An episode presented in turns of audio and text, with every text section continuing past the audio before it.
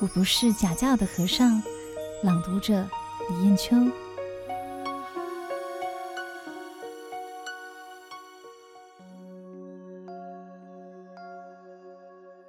注意形象，行止威仪庄重。我这一生十年的丛林教育，训练我具有强烈的佛教信念。除此以外，我对于世间的工商企业、政治官位、荣华富贵、自私情爱等，都不是我所希望的。所以我离开丛林寺院后，很自然的会注重自己的行为举止。常自我勉励，吃饭要有和尚吃饭的样子，走路也要有和尚走路的风仪。过去我每个月都会有一两次从宜兰到台北编辑杂志，从宜兰的北门口就是雷音寺走到火车站，要经过一条中山路。每次经过，两边的店家都会有许多人站到门口来观看，指手画脚的说。这个外省来的年轻和尚走路都和人不一样，因为我时时告诉自己要把路走好，给他们看到出家人的样子。对的，我是一个和尚，走路要向前直行，要具备佛教讲的立如松、行如风的威仪，也为佛教走出光明的前程。我注重做一个和尚的形象，甚至立定志愿，不做假教的和尚。可是后来社会上不但用政治和尚看待我，还说我是比王永庆先生更会经营商业的商业和尚。多少年来，都还有人说，台湾经营事业当中最有商业头脑的，就是星云某人。实际上说来可怜，我一直自诩。是贫僧，一生都没有接触过金钱。虽然办有很多的佛教事业，但都是别人经手管理，我只是其中的一员。假如有一些稿费，有一些版税，乃至有人说现在的一笔字有多少的价码，但是这些我也都没有经手。过去我也像信徒布施护持佛教一样，把这许多收入的钱全部捐给佛光山做建设。一直到八十岁以后，我才把这许多版税稿费送到台湾银行，成立星云公益信托教育基金。基金会前面冠以“星云”二字，也是顺应信徒大众的欢喜。大家觉得这样比较有公信力。从此我就更成为贫僧了。所谓“囊空如洗，两袖清风”，可以说名副其实。非佛不作，广行弘法服务。你说我是不假教的和尚，称我是贫僧，我都心甘情愿，很欢喜。但是我今天沉重的向关心我的有缘人告白。今后，拜托你们不要说我是商业和尚，或者是政治和尚，这些都与事实不符。我只是佛教里一个普通的爱教的和尚。或许你会说我是国民党的党员，不错，但是那时候并不是我想要做党员，而是因为我不做党员，不能弘扬佛法呀。这是当时的党国元老李子宽居士给我的指示。他说：“法师啊，你要参加国民党，你的弘法才能方便啊。”就这样，为了弘扬佛法，我就有条件的做了国民党的党员。其实说来惭愧，我虽然有七十多年党龄，对国民党也没有什么贡献。说到商业化，我自己一生。包括佛光山所有的徒众等，有一个行事根本原则，那就是非佛不做。所有一切与佛教有关的，只要是弘扬佛法，就是十本奉献、牺牲、服务，也都是应该的。说我们经营商业，这是万万不会的。例如，在佛光山传授三坛大戒，多少次所谓模范戒期，参与者都在千人以上。在海内外道场，如西来寺、南天寺，乃至佛陀成道的菩提迦耶，传授五戒、菩萨戒，乃至三坛大戒，与会的也都在千人以上。举办青年夏令营、禅学营，也办过多少届了，都不收取费用。除了食宿供应，还帮助一些穷苦青年，提供他们交通费、奖学金，给予他们鼓励。我们所办的养老院、育幼院、云水医院等等，也都是不收费用，乃至佛教学院，不但不收费，还要给学生种种生活上的照顾。你说我们会经营商业吗？我现在可以向社会的诸位先进们请问：我有赚过你们什么钱？我有跟你们做过什么生意吗？或者我有跟你们合作经营过什么事业吗？你计较为什么贫僧的佛光山办了那么多的事业，包括有五所大学、三所中学、小学、社区大学、中华学校、读书会，以及多少的幼儿园、养老院、育幼院、报纸、电视台、云水书车、佛陀纪念馆。有千人以上的出家弟子等等，他们实用的金钱是从哪里来的呢？以无为有，获得十方助缘。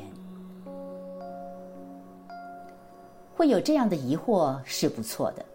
在佛光山有另外一个寺院行政的组织，例如都监院以及教育、慈善、文化、教会等各单位。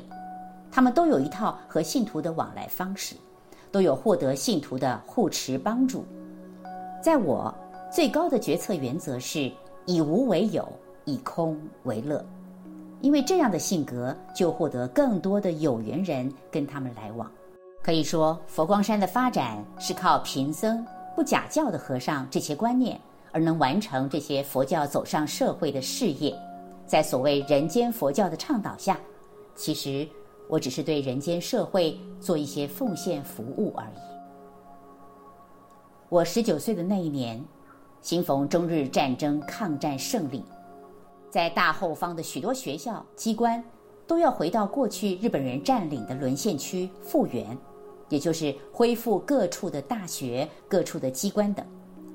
那时候有许多的教授都暂住在栖霞山，等待政府的政令，可以在哪里复校。有几位教授跟我有了一点来往，就表示要我去读他们的教育学院，大概就是现在的师范大学。我跟他们说，我连小学毕业的资格都没有，我哪里有资格念大学呢？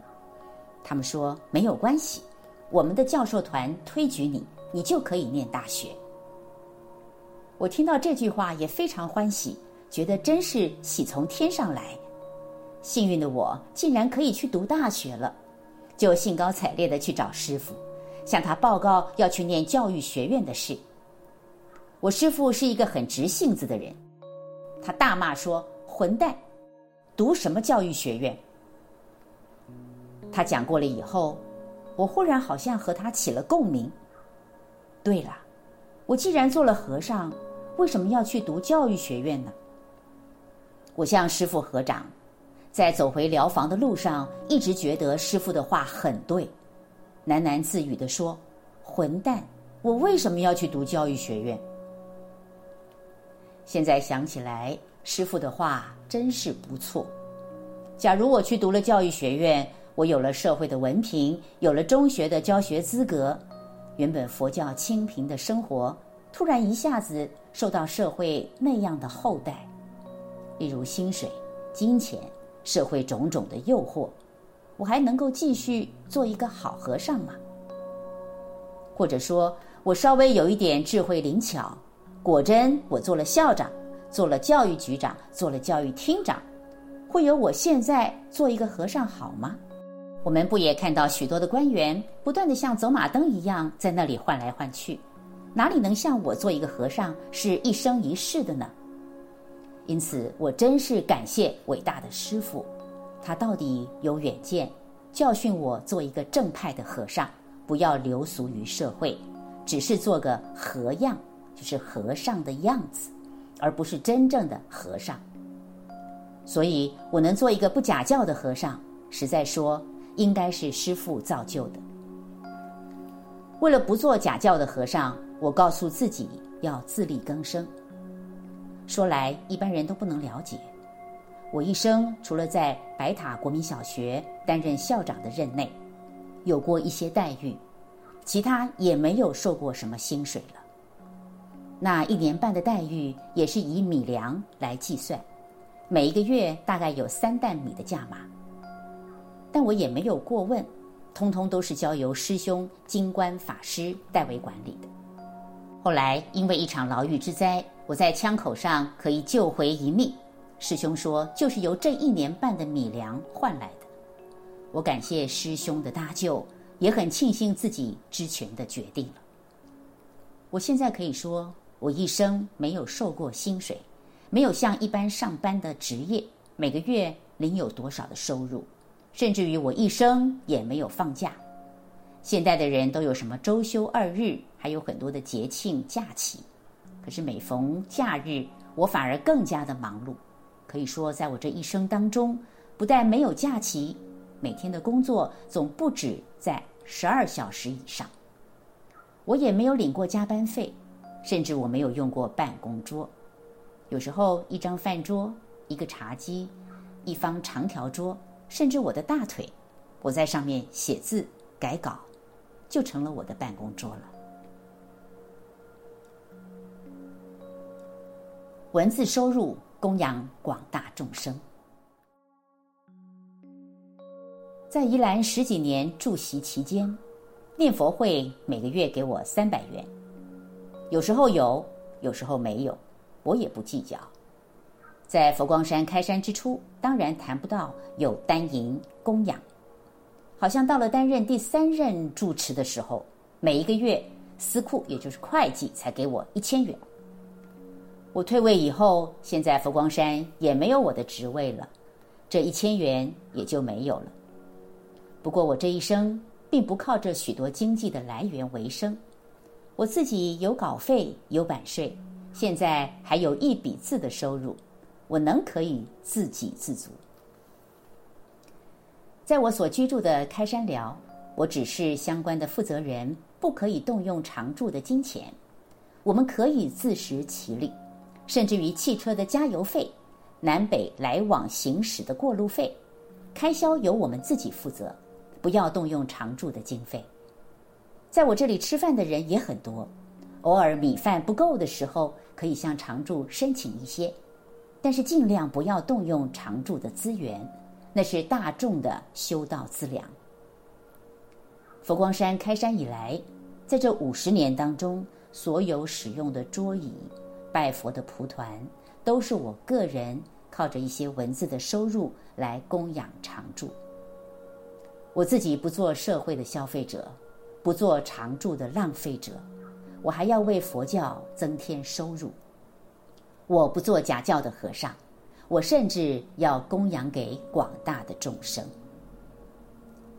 其他还有一些话，限于篇幅，我就不在此赘述，请期待下一篇的三说。我不是假教的和尚。